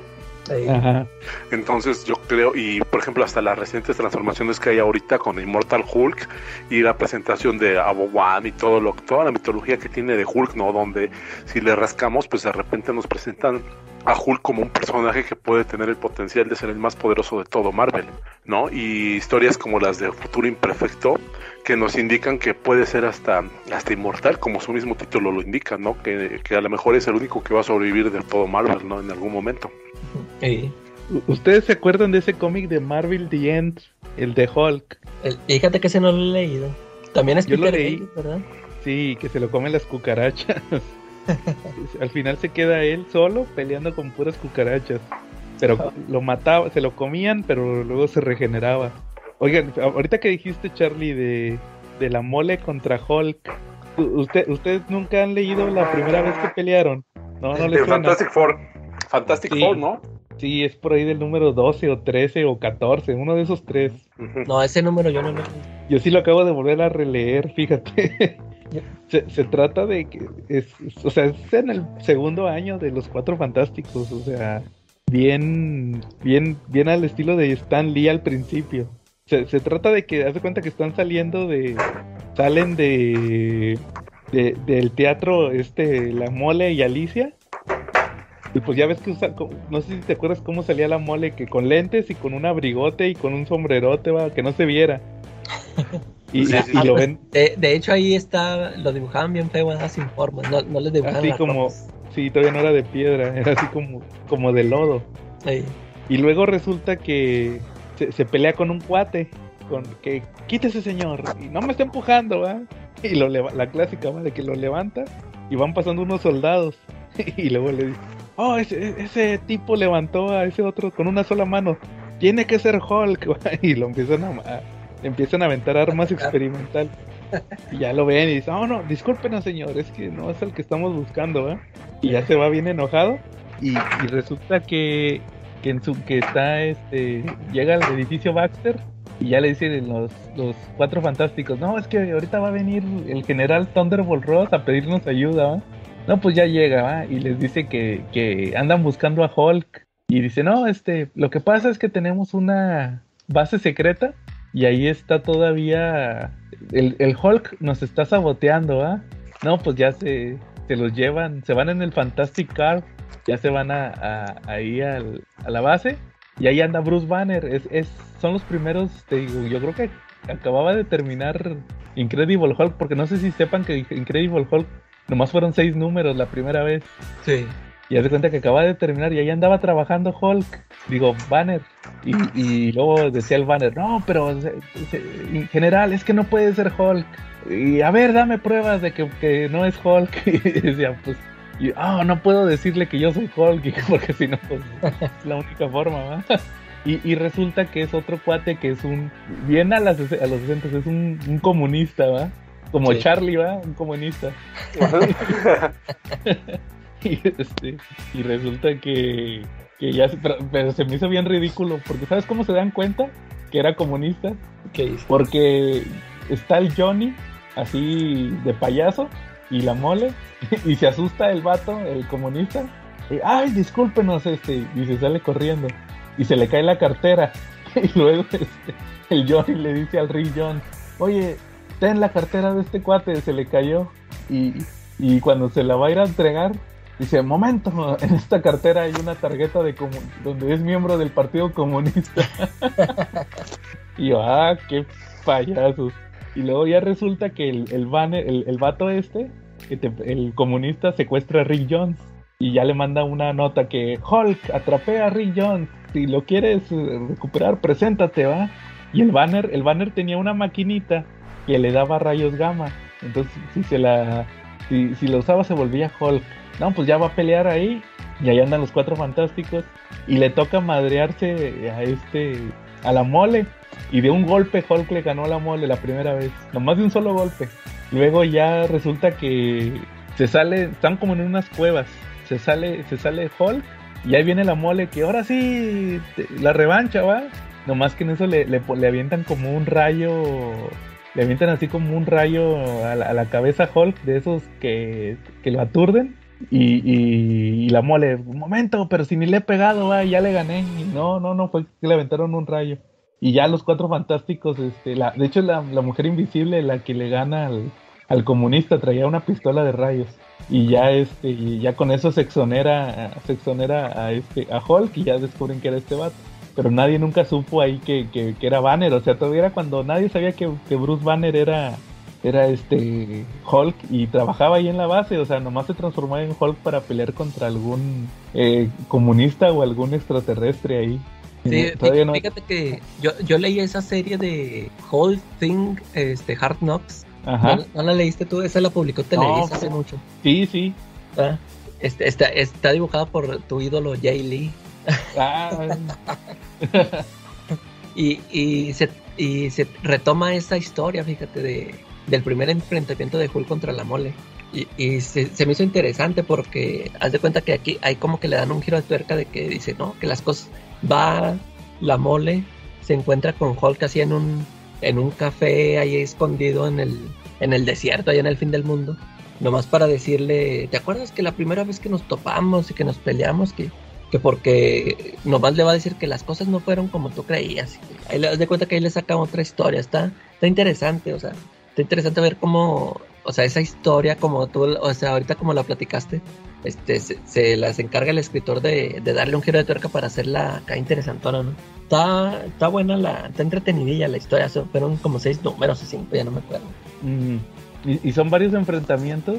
Es este, haz de cuenta que no, creo que sí, nada eh, sí menciona esos dos, así como dices tú, de que luego, luego le ganó y luego regresó y eso del rayo que lo atacan a Hulk. Sí. este, pero sí, este, ahí se haz de cuenta que mientras están ahí platicando, se están ahí agarrando, destruyendo todo el, el bar y todo eso. Sí, ah, órale. Fíjate que sí, pues es que siempre están bien ligados, va, el Hulk y, y la mole. Eh, La rivalidad eterna, va, de quién gana Hulk o la mole, quién es Sí. más fuerte. Pero sí- siempre va a ser Hulk. eh, Pero no, pero la mole como quiera, pues es el ídolo del pueblo. el Beck sí. Sí, como quiera, aunque nunca le pueda ganar, va, es, es chido. Eh, No, sí, fíjate, yo y ese, ahorita que estoy volviendo, a que estoy empezando más bien a leer Fantastic Four desde el principio, que estoy comprando los libritos, sí me tocó leer eso y dije, ah, por fin voy a poder leer la primera vez que se peleó la mole con Hulk, ¿va? Y sí está un poquito, te emocionas, pero luego ya, o sea, de un solo golpe, o sea, nomás pelearon, nomás se tiraron un golpe. eh, O esa que he platicado, ¿se acuerdan que platiqué la de cuando Hulk se peleó con Thor? Que también igual de Jack Kirby y Stan Lee. Que fue eh, de- eso que fue también en el principio de... Sí, Los es, que, es, es que se cuenta que pelearon en Avengers, en el 3, o, es el 3, Avengers 3, Ah, que pelean los Avengers contra Namor y, y- y Hulk. Entonces le gana, le gana, eh, así como que se agarran, es como unas dos o tres viñetas de golpes, y luego en Thor está platica, están peleando unos chavitos de que quién es más fuerte, Thor o Hulk. ah, Y, y- y llega el Thor, va, y le preguntan, Thor, platícanos, ¿te has peleado con Hulk? Y dice, sí, sí, sí, me peleé una vez. este, déjame que te... Les voy a platicar, va, lo que pasó. Y luego ya... Es como una versión extendida de lo que pasó. Igual que lo que platicaste ahorita. eh, Que se, que se empieza a acordar de cuando se peleó con Hulk, con Hulk esa vez. Y es todo el número que están peleando. Y que... Que, el, el Thor, el Hulk le dijo, ah, sí, tú te crees muy fuerte porque traes ese martillo. Y ya le dijo a Odín dame cinco minutos. Es que el, el Thor, Thor original, si suelta el, el martillo más de un minuto, se vuelve Donald Blake. Entonces este, le dice, dame cinco minutos sin que yo traiga el martillo agarrado y para poderme agarrar con Hulk. Y, y ya Lodin ya le dice, sí, hijo mío, te voy a quitar el encantamiento por cinco minutos. Y ya se agarran a madrazos. Sí, este... Y ese, ese número me gusta mucho, ese de, ese, ahí, aquí lo tengo, lo compré, lo sacaron de, de reimpresión cuando fueron los 100 años de Kirby, hace unos años. Y yo dije, ah, este Ah, sí lo voy a comprar. ¿verdad? Era, eran de los de a un dólar, Sí. ese de, de Thor contra Hulk. Es de mis, de mis joyitas de, de un dólar ese de, de, de Thor. Se me hace muy chido. Ahora, Ahora, ¿qué más, Charlie? ¿Qué más te acuerdas de, de Hulk que quieras platicar? Ah, pues es que mira, aquí hay un número muy especial para mí de, de cuando Spider-Man combatió a Hulk. Spider-Man dentro de, de- Él también ha peleado contra Hulk y hay uno en particular que me llamó mucho la atención, que fue cuando peleó contra Hulk en el Reino de Pesadilla, ¿se acuerdan? ¿O lo llegaron a leer? No. Sí, yo sí. Es, es ese, en la portada nomás viene Hulk, ¿verdad? Exactamente, resulta que Spider-Man es jalado al reino de pesadilla, de los sueños, precisamente por pesadilla, ¿no? Pesadilla es una entidad pues del tipo cósmico. Y resulta que él llevó a Hulk y Hulk eh, le estaba destruyendo todo el reino. Entonces llevó a Spider-Man para que lo ayudara.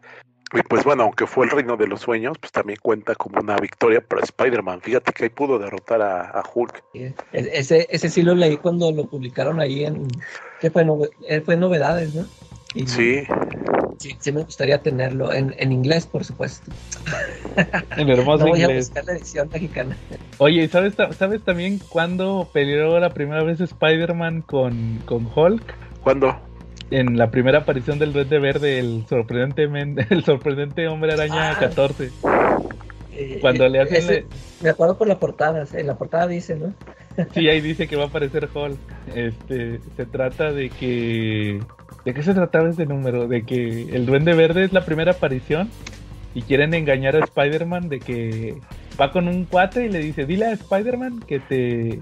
Que, que vas a hacer una película y ya mandan a hacer una así como un set de- para una película de Spider-Man y, y, y tiene un robot, un robot este que es un robot Hulk, nada más que al final sí sale el verdadero Hulk, o sea, iba pa- casualmente iba pasando ¿va? el verdadero Hulk y este y ahí también le toca agarrarse a madrazos con no, de hecho no pelea con pelea con el robot. Cuando le tocó pelear con, con Hulk, ahora sí, fue cuando no me acuerdo si es creo que es un poquito antes de que se muera Gwen Stacy. También ahí le tocó pelear con, con Hulk, por ahí del ciento veintitantos o cien, sí más o menos por ahí del 110 antes de que se muriera Gwen Stacy. Pero ahí fue en la primera aparición del, del Duende Verde también peleó con Hulk, o sea salió Hulk esa vez. ¿Y, y, y cuál otro les iba a platicar? Ah, ya me acordé. ¿Sí saben cuál? ¿Sí saben que este Hulk es funda- fundador, o sea, es fundador de los Avengers y funda es el único que es fundador de los Avengers y fundador de los Defenders. Sí, es esto de Ah, dos grupos diferentes. Sí, es el único que, que ha estado en- que fue fundador de los dos grupos. Eh, en Avengers, sí se la saben, va, ¿por qué se juntan los Avengers? Por Loki, porque ¿cómo? Es por Loki. por Loki, porque Loki este mete eh, Loki se da cuenta que ah, cómo me madreo a, a Thor. Ah, ya sé. Voy a hacer que, que Thor este vaya a pelear con Hulk y mete la alerta, ¿verdad? De que oh, que el monstruo Hulk está causando este destrozos, ¿va? Nada más que la señal la interceptan varios personajes, la intercepta Iron Man, la intercepta Ant-Man y Wasp y quién más era el otro y, y, pues obviamente Thor. Y ahí van a, a buscarlo y, y el Hulk se, se esconde en un circo y se, se viste de payaso. Y, y andan haciendo ahí malabares y ya les toca pelear y luego ya se dan cuenta que todo fue engaño de Loki. Y ya, ya, eh, y es el, el, el, como que el error que siempre le quedó a Loki de ser este, de ser el, el causante de los Avengers. Y, en los Defenders, esa historia está más chida, fíjate. No, no me acuerdo muy bien porque ya hace mucho que la, que la leí. Hasta creo que tengo un video, lo voy a buscar en, en YouTube. En, en, en, los Defenders era, era porque el, el, Doctor Strange ya le habían cancelado el título de Roy Thomas, lo escribía Roy Thomas. Y luego resulta que le dan otro cómic y se le ocurre acabar la historia ahí y, y mete que a este al Doctor Strange lo anda buscando un como que se como que detecta que hay un como un monstruo de otra dimensión que, que anda controlando gente. Entonces él ocupa dos, dos personajes que le echen la mano y, y entonces le hablan amor buscan amor y quería traer al Silver Surfer. Pero el Silver Surfer no sé no, no me acuerdo por qué Silver Surfer no puede ir. Creo que como que con- conjura un portal y cuando apenas va a cruzar el Silver Surfer como que le falla el portal y dice ah no que el Silver Surfer está en un área donde la energía está haciendo este cortocircuito y no no lo podemos traer va ¿por qué? porque eh, eh, ya habían trabajado juntos eh, Doctor Strange Namor y Silver Surfer eran los tres titanes, así, así les habían puesto, los tres titanes. Y, y- y dice, no, pues ya no le puedo hablar a, este, a Silver Surfer, ¿a quién le hablo? Ah, por aquí está Hulk, ¿va? y ya va el Hulk. Y, ya tienen que ir a un faro a pelear, en, eh, ahí en ese faro estaba el demonio. Y ya se ponen a pelear ahí, y luego se empiezan a pelear el, el Namor y el Hulk, se empiezan a agarrar a madrazos. Y luego ya, ya, ya el Doctor Strange los controla y ya le ganan al, al demonio y ya se van. Y le dice, no, que este, estuvo bien que trabajáramos en equipo. Y luego le dice eh, el Namor, sí, a veces eh, se necesitan defensores para, para, para este tipo de situaciones. Y luego ya dice el, el Doctor Strange, ah, este, ese nombre está bien, entonces de ahora en adelante vamos a ser los defensores. Y ya nomás dice el Hulk, pues sí, pues si nos volvemos a juntar y se van cada quien por un lado, o sea, en realidad no se juntaron en ese número, en el número uno de Defenders. Ya quién sabe cómo después se juntaron, pero el chiste de los Defenders es que no se no quieren jalar en equipo. Eh, Y, y por eso quedaron, si se fijan, los miembros más importantes de los Defenders, por eso es Doctor Strange, Namor, Silver Surfer y Hulk. Porque Sí. tenían que estar los cuatro ahí en, en diferentes alineaciones, pero siempre están esos cuatro. También fue miembro fundador de los nuevos Cuatro Fantásticos, ¿no? Hulk. Ah, sí es cierto, con Wolverine, sí, es cierto. Spider-Man y Ghost Rider. Sí, eso fue un fanservice, pero buenísimo, ¿no? De los noventas. Que creo que Sí. ya va a regresar, ¿no? No van a regresar los nuevos cuatro fantásticos, algo así escuché hace poquito. Pues ojalá. Oigan, ¿y ustedes saben cuando, cuando Spider-Man tuvo los poderes de Hulk? Digo, a lo mejor no tiene mucho que ver, pero pues como estamos hablando de Hulk, pues yo les quiero platicar de una historia que sí es canon en Spider-Man. A ver, sí, la. Ok, Spider-Man número 69 y número 70, en los 90 para variar, ya saben que soy rucomiquero, y fue escrito por Jerry Conway y dibujado por Alex Abiuk. En esta historia vemos cómo Jameson y manda a Peter Parker y a Betty Brant a, cubrir una historia sobre monstruo suelto. Y pues mientras van en camino, van en un tren, resulta que hay un científico que se llama Arman Jones. Él había creado un invento con el que se podían robar poderes y debilitar a quien fuera tocado. Era un aparato así como un absorbente de energía biocinética. Resulta que Arman encuentra a Banner y lo toca con la máquina y se convierte en Hulk. Eh, Hulk, obviamente, Hulk al mirarlo, pues le pega, ¿no? O sea, piensa que, es, que le quiere hacer algo, le pega y lo reinicia, ¿no? Le, le reinicia todo el código postal y ya no vuelve a salir.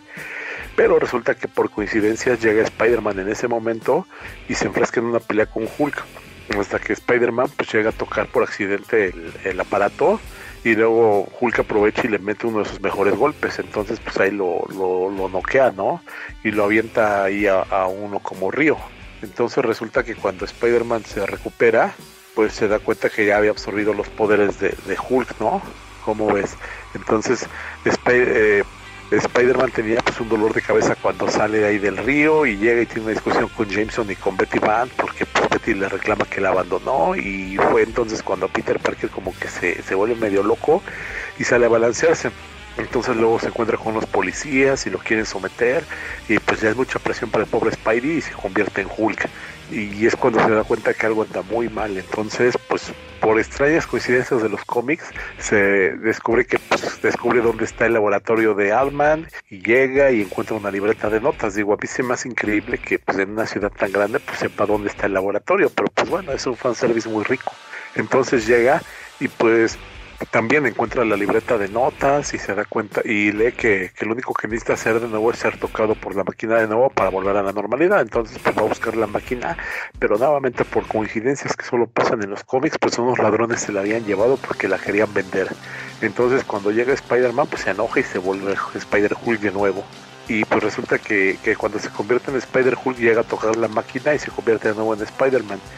Y pues así termina esta historia que pues si es canon está, está muy divertida digo tiene tiene una temática un poquito inocente y sencilla pero pues imagínate ver a, tu héroe favorito a tu tartamudo favorito amigable del vecindario convertido en un Hulk. Órale Spider-Man Hulk. Sí. Sí eh, oye y ese nunca salió en los Spider-Verse va no no nunca hubo un Spider-Man Hulk no pero sí salió en novedades en novedades salió ahí cuando lo leí no, pero me refiero que cuando salió Spider-Verse, que de algún Spider-Man fuera Spider-Man Hulk, no, no le dieron seguimiento a eso. Este, no, no le dieron seguimiento. No hubo ninguna versión que fuera un Hulk de Spider-Man y hubiera estado padre, ¿no? Sí, sí. Pues sí ha habido de, otros, pero pues quién sabe. Oye, ¿sabes qué? ¿Sabes qué? Me gusta mucho de Hulk. Que, que por ejemplo, ahorita que, dijiste, que dijo la calaca del Future Imperfect, eh, eh, la viñeta de cuando le pega la radiación gamma, que me hace bien icónica. Ah, sí. La de cuando está gritando, ¿va? que creo que, que, me da un chorro de risa porque que se queda gritando como una hora el susto.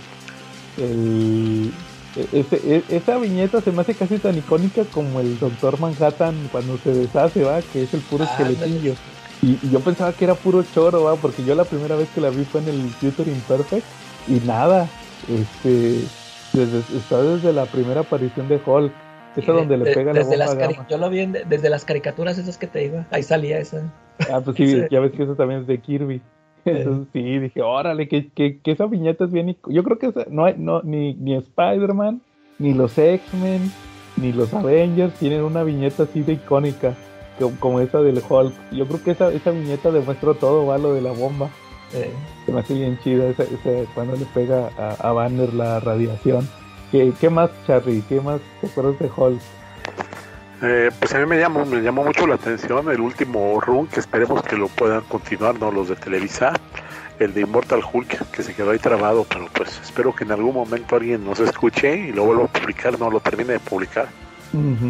Que algún día termine. Sí, ojalá, ¿no? Pues si ya le siguieron con Daredevil, ya ves que estaba medio parado. Sí, sí, sí, pues, y ahorita está, ahorita está el de, el de Donny Cage, el Hulk de Donny Cage también está muy chido. Sí, de hecho.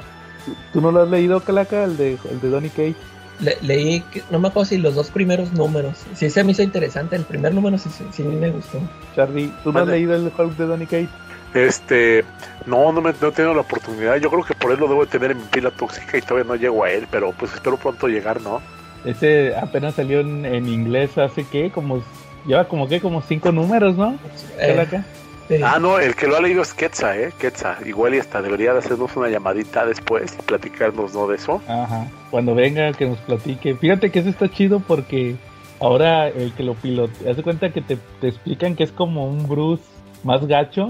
Y, y, y haz cuenta que cuando se transforma en Hulk, en su mente Haz de cuenta que como que lo va piloteando, es como si estuviera en una nave y él va piloteando el, eh, a Hulk, sí.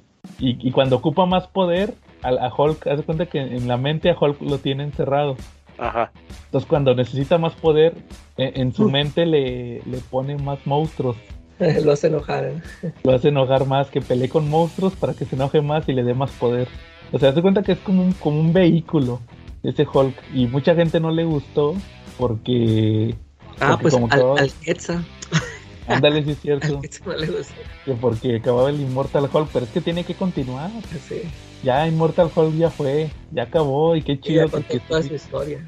Pero tiene que seguir. Entonces yo, yo creo que sí, sí va a estar chido el, el Hulk de Donny Cage, a ver qué tal le queda. Muy bien. ¿Y las películas qué les, qué les han ah, parecido? Fíjate que a, a mí, eh, lo que te platicaba, que yo la primera vez que vi una película de Hulk, pues fue esa de Eric Bana. Sí, sí, sí. A, mí sí me sigue gustando. ¿Y te gusta esa película a ti?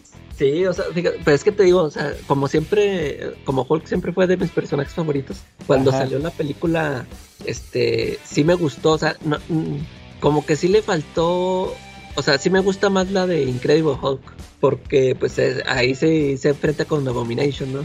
Y acá nomás se pone contra unos perrotes gigantes ahí radiados de gama. Y, y la clásica contra el ejército. Pero a mí sí me, pero a mí sí me gustó este esa película, o sea, Betty, la, la, Betty, o sea, siempre le, han puesto Betty muy guapas. Este, eh, ya ves que siem- siempre fue criticado mucho ese de Eric Bana, que porque estaba muy verde, un verde muy brillante, pero a mí no me molestaba, a mí sí me gustaba cómo se veía. Este, incluso el, el diseño sí lo hicieron muy este, parecidillo a Eric Bana, ¿no? Ya cuando se convirtió en Hulk. Y, y luego se me hizo chido cómo, cómo estuvo esa película que la filmaron así que parecía que estaban en viñetas, o sea que las transiciones así, parecía como si estuvieras viendo un cómic. Y te digo, este, pues a, a mí sí me, sí me entretuvo, sí, sí se me hizo buena. Y ya esta, la de Incredible Hulk, ya sí se me hizo ya más chida. Sí, sí me gustó todo este rollo del Abomination. Y, y pues ya después ya lo incursionaron acá con los, con los Avengers. Ya nomás que sí, este, al final ya esto, lo del, eh, ya viene siendo Professor Hulk, o no sé, o sea, ya no, ya no me gustó cómo lo, lo, lo debilitaron mucho. Que, que ya nunca, nunca vimos una buena pelea entre él y Thanos. Ah, sí, es cierto. ¿A, a, a tú, Charlie? ¿Qué te parecieron los Hulks en el cine? Este, pues yo siento que solamente el de Avengers es el único que puede llegar a, a darle pues un poquito de, sentido a Hulk, ¿no? Los de las películas originales pues no me gustaron tanto, ¿no? no Cuando él estaba solo no me gustaban tanto, ¿no? Y yo entendí al final cuando peleó contra Thanos es porque ya venía su personalidad del Hulk más racional, ¿no? Eh, cu- acuérdate que cuando Hulk es racional pierde mucho de la fuerza, ¿no? Según la mitología de los cómics, Hulk tiene que ser así un monstruo, tiene que tener, híjoles, una inteligencia pero mínima para poder ser súper fuerte, ¿no? Mientras más inteligente es, es menos fuerte. Ajá. Sí, pero, eh, pero, o sea, de plano no te gustó ni, ni la de Incredible Hulk, ni la de, de Hulk de, de, de Ang Lee. No, realmente no, no me llamaron tanto la atención, no, no. Siento que me quedaron a deber un poquito, ¿no? Digo, la calaca siempre se va a reír, va a decir que si no vienen chistecitos, si no viene color con Marvel, pues no me gustan. Pero pues es que Marvel es eso, Marvel es color. Oye, fíjate que te voy a decir, Calaca, a, a mí casi no me gusta la de Hulk de Eric Bana. Eh, Es que yo creo que a mí en aquel entonces se me hacía una película bien lenta. ah, es sí, una película sí. es una película un poquito lenta y este pues se tienen que presentar el origen de Hulk, todo eso del papá y Ándale, es que eh, yo pienso que lo- quisieron meter en la misma drama que tenía la serie. Ya ves que también ese era un dramón. Pero pero si te fijas también el el cómo por, por decir el la, la de Incredible Hulk, la de Edward Norton tiene un chorro de referencias a la serie de, de Bill Bixby. Sí, sí, sí. Hasta cuando se transformaba, se le hacían los ojos blancos como Bill Eh. Bixby. Y esa se me hace muy buena. A mí me gusta mucho esa película de Hulk, Sí, a mí la de. Abomination. Este, Y, pues muy como dice Charlie, o sea, a- sí me gustó Hulk en, en Avengers, pero a, mí- a mí al revés, o sea, a mí, a mí no me gusta eso que ya cuando se hace así racional, eso sí, ya no se me hizo chido. Ajá. Eh, yo me acuerdo que cuando fui a ver Avengers la primera vez, pues todo el mundo teníamos la expectativa de, ay, va a salir el nuevo Hulk, ¿va? Eh, ¿Cómo va a ser y todo? ¿va? Porque pues nadie lo había visto al de, al de este Mark Ruffalo. Y pues ya ves que se pelea con Thor ahí. Y, y- y se volvió y se volvió icónico, ¿va? Eso de, de, ese es mi secreto, capitán. eh, Siempre estoy enojado, ¿va? y ya se volvió Hulk. Como que ya medio lo guiaba. Que, que a diferencia de los otros dos, de los otros dos Hulk. sí. Pero sí, este, yo creo que sí, o sea, la que menos me gusta a mí también es la de la de Eric Bana, pero porque es un poquito lenta y luego como dices, pues se pelea con unos perros y luego se pelea con el papá que tiene esos poderes de Ah, sí. absorción.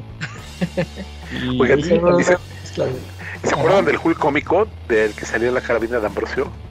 ah, sí, ese también estaba cuando estaba chido. Sí, ese siempre, te- ese siempre tenía motivos para enojarse, Era ¿no? César Costa, ¿no? Efectivamente. Y siempre tenía motivos para enojarse. Iba por un trámite a una oficina del gobierno y se volvía Hulk. Iba al seguro social, se volvía Hulk. Iba a comprar pan, se volvía Hulk. En todos lados se volvía Hulk, ¿no? Eh, Oye, también, también en la hora pico, nunca vieron la, la que se hacía como ah, Hulk. sí. Eh, Era la, La- la ni me acuerdo cómo se llamaba. ¿Cómo? el de la tartamuda, era ese cuate. Este, ese era la, la, la, la chavita esta que era la, la Ah, la patiña no- de... una- como una novia tóxica, ¿no? Sí, era una novia tóxica, una güera. Y que era bien buena de, sí, mi amor, y no sé qué. Y luego ya se volvía el otro, el Adrián Uribe, va, de que, a ver, estúpido, ¿qué me estás diciendo? Y no sé qué. y se transformaba igual que Hulk. Sí, Y o sea, los colores nunca van a faltar de Hulk. no, definitivamente no. Y, oye, oye, Calaca, ¿y siempre sí leíste el, ya ni me acuerdo, sí leíste el Hulk Grey? Sí, sí, sí, sí, sí lo ¿Y, vi. y qué te pareció? Sí, sí, sí, sí estuvo bueno, sí, sí, sí me hizo este interesantón. Eh, pues como siempre el, el dibujo, me, me gusta mucho el dibujo de Tim y los colores. Este, Ajá. Pero sí, este, es que siempre se le toma la historia esta de con Betty, ¿no? Todo el rollo este que trae ahí con Betty. Pero sí, este, ay, pues, y era, pues en sus inicios, ¿no? Por eso era el, el Hulk Race. Este, Sí, pero sí, este, ah, pues eh, es, es un recuerdo, ¿verdad? Porque se lo empieza a platicar a este, ¿cómo se llama este? Sam, es, eh, no, sí, es este, ¿cómo se llama? Leonard Samson. Leonard, eh, Leonard Samson. Sí, Sí. este, sí, se, se me hizo, este, tranquilo, no, o sea, no, no se me hizo así tan chidote, pero sí, sí, sí está bueno, está entretenido. Ajá, que le está llori llori a la Betty, va, porque fue cuando Eh. se murió en los cómics. Sí, Ese, este, a mí sí se me hizo bueno, a secas, pero yo creo que como, como lo habíamos platicado, sí es el, eh, como que es el que está un poquito más abajo desde las cuatro miniseries, ¿no? de los colores, eh. Sí, sí, pero como quiera está, está, está chido, sí, sí. También vale la pena por si no se quieren chutarlos, como el meme que puso este, como el Edsel, va, el meme de, el que te dedicó, ¿te acuerdas? El de los, cómics. los, el de los cómics de los 60 Ándale, si, si no quieren ch- ch- chutarse esos, lean esos, ¿ah? eh, El Sí, bueno. Ah, ¿Qué más? ¿O cómo ven si acabamos pues, esta semana? Pues sí, no, para tener material para la segunda, para el segundo episodio de Hulk, Ajá. no, ya platicamos de Immortal y de, lo, eh, de la Bob ¿no? Ajá. Y no platicamos de Planet Hulk, pero pues hay que esperar a que lo leas, Calaca. ah, sí, nada más leí World War Hulk. Y, oye, y si ya leíste el Future Imperfect, ya hay esperanzas, ¿va? De que leas el Planet Hulk, Ah, sí, no, sí, sí. que también vale mucho la pena ese. Oye, oye Charlie, a- a- anuncia el tema de la próxima semana, ¿va? Que ya lo, lo planeaste. Ah, sí, la próxima semana vamos a estar platicando de Batman de año 1, año 2 y año 3 de Batman. No, el otro tema. Ah, el sí, principal. ah, sí, claro, la próxima semana vamos a estar platicando de Moon Knight, del Caballero Ajá. Lunar, ¿no? Justo con Ahí- el estreno de la serie. Sí, efectivamente, vamos a dar un análisis y pues una historia, las mejores historias de Moon Knight, así más o menos como para que podamos entender qué es lo que viene, ¿no? Ujú. Oye, Charlie, ¿y sabes que sabes que también va a salir la próxima semana? ¿Qué, qué va a salir? El, el- la de Morbius. Ah, sí, eso, eso pinta muy bien, ¿eh?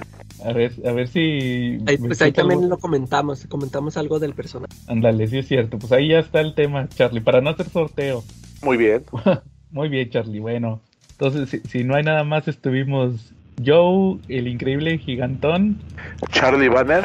Y la Calaca Smash no televisa. y nos vemos la próxima semana.